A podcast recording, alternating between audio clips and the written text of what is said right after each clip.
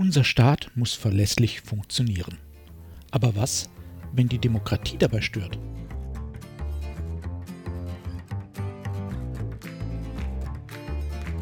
Mein Name ist Jörg Sommer und dies ist Demokratie Plus, der wöchentliche Podcast zur politischen Teilhabe. Jeden Donnerstag erscheint ein neuer kostenloser Newsletter. Am folgenden Sonntag gibt es den Text dann als Podcast.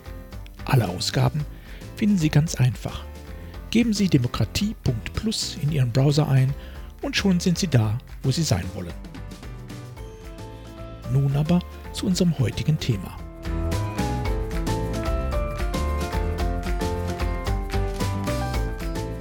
Hauptsache, es funktioniert. Vergangene Woche war ich zum ersten Mal seit Beginn der Corona-Pandemie wieder in einem Kino. Nicht als Zuschauer, sondern gewissermaßen als Programm. Gezeigt wurde Atomkraft Forever. Ein empfehlenswerter Film. Die unaufgeregte Reportage befasst sich 90 Minuten lang mit der Frage, wohin mit dem strahlenden Müll. Rasch wird deutlich, dass sich wohl keine Region in Deutschland finden wird, die sich freiwillig als Standort für ein Lager voller Millionen Jahre strahlendem Atommüll anbietet. Der Film arbeitet eindrucksvoll heraus, dass sich diese Suche nur als konsequent partizipativer Prozess denken lässt, und auch dann gibt es keine Garantie auf Erfolg. Vor Jahren war es mir gelungen, in der Endlagerkommission des Deutschen Bundestages genau diesen partizipativen Prozess gegen Widerstände durchzusetzen. Es war mir also ein großes Vergnügen, im Anschluss als Gast mit dem Publikum diskutieren zu dürfen. Schnell kreiste die Diskussion um sehr grundsätzliche ethische Fragen. Um Generationengerechtigkeit, um Vertrauen in staatliches Handeln und Zutrauen in Beteiligungsprozesse. Es gab viele Sichtweisen im Publikum. Nicht zu allen Fragen waren wir uns immer einig. Die Mehrheiten wechselten, doch dann meldete sich ein bis dahin recht stiller junger Mann, der allein in einer Reihe saß. Sein erster Satz lautete Demokratie wird überbewertet. Die spontanen Reaktionen aus dem Publikum zeigten, mit dieser These war er an diesem Abend eher nicht mehrheitsfähig. Doch genau darum geht es ja in Debatten, sich nicht gegenseitig zu bestärken, sondern herauszufordern. Also bat ich ihn, uns seine Einschätzung näher zu erläutern. Die Kurzfassung lautete, der Staat muss funktionieren. Er muss uns beschützen, Konflikte regeln, Probleme lösen. Wenn er das kann, ist alles gut. Kann er es nicht, muss sich etwas ändern.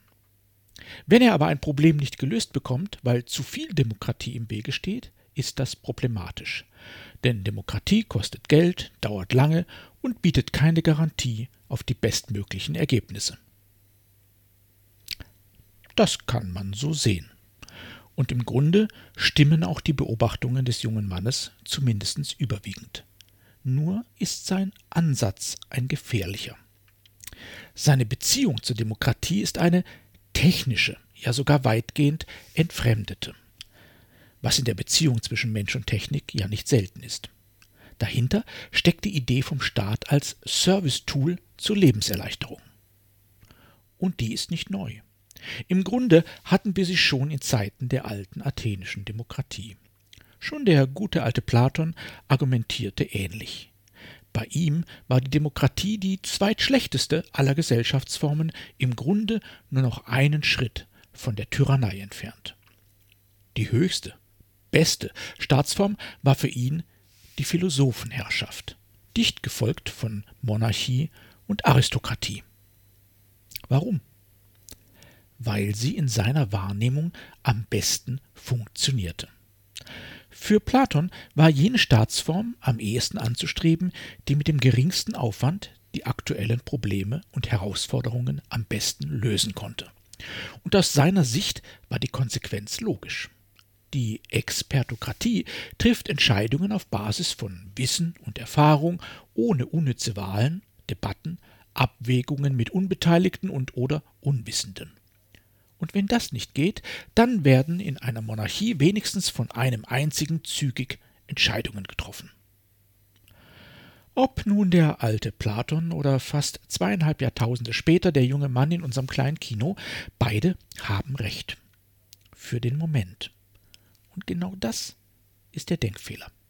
Er entsteht, wenn man Gesellschaften als Momentaufnahme sieht.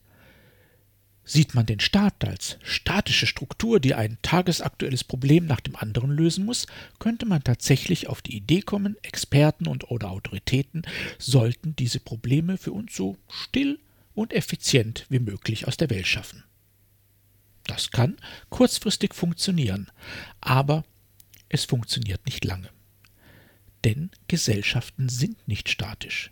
Sie müssen sich verändern, so wie sich unsere ökonomischen, und technischen Grundlagen verändern. Gerade die Sache mit dem Atommüll hat gezeigt, dass ein System, welches immer nur die Probleme von heute anfasst, damit langfristig neue, immer gewaltigere schafft. Was uns für ein bis zwei Generationen vermeintlich billige Energie lieferte, wird noch zigtausende von Generationen mit den Hinterlassenschaften belasten. Ähnlich ist es beim Klimawandel. Er vor allem sorgt dafür, dass wir unsere Art zu leben und zu wirtschaften in den kommenden Jahren grundlegend hinterfragen und ändern müssen. Das wird zu gewaltigen Veränderungen in unserer Gesellschaft führen, und genau dafür gibt es die Demokratie. Denn diese Veränderungen werden möglicherweise von Expertinnen und Experten klug ausgetüftelt aber sie müssen vom größten Teil der davon Betroffenen mitgetragen und mitgestaltet werden. Das haben auch diejenigen begriffen, die in Deutschland die aktuelle Endlagersuche organisieren. Vermutlich könnte durchaus ein halbes Dutzend unserer besten Geologinnen und Physiker den bestmöglichen Standort finden. Doch wenn deren Entscheidung nicht akzeptiert wird, schlittern wir erneut in bürgerkriegsähnliche Zustände wie damals in Gorleben. Das Gesellschaftsmodell, welches langfristig tiefgreifende Veränderungen am ehesten sozialverträglich gestalten kann, ist nun mal die Demokratie. Denn sie gestaltet die gemeinsame Reise der vielen. Das macht sie teuer, träge, anstrengend, frustrierend, fehlerreich und beeindruckend ineffizient und auf der Langstrecke so erfolgreich. Es sind nämlich genau diese Lästigkeiten, die Demokratie ausmachen. Sie gehören nicht nur dazu, sie sind das Wesen von demokratischen Diskursen. Und wenn das nicht ausreicht, wenn die Debatten zu lange dauern, wenn die Prozesse nicht schnell genug laufen, wenn zu viele Menschen aussteigen, nach Experten, Führern oder anderen Autoritäten rufen, dann zeigt uns das vor allem eins, wir praktizieren zu wenig Demokratie, nicht zu viel. Angesichts der kommenden Herausforderungen und dem Veränderungsdruck, den wir spüren, ist die Sehnsucht nach dem funktionierenden Staat, der alles für uns regelt, verständlich, aber nicht hilfreich. Das, was auf uns zukommt, ist gewaltig, viel zu gewaltig, als dass wir es Autoritäten überlassen sollten. Oder dürften. Oder könnten.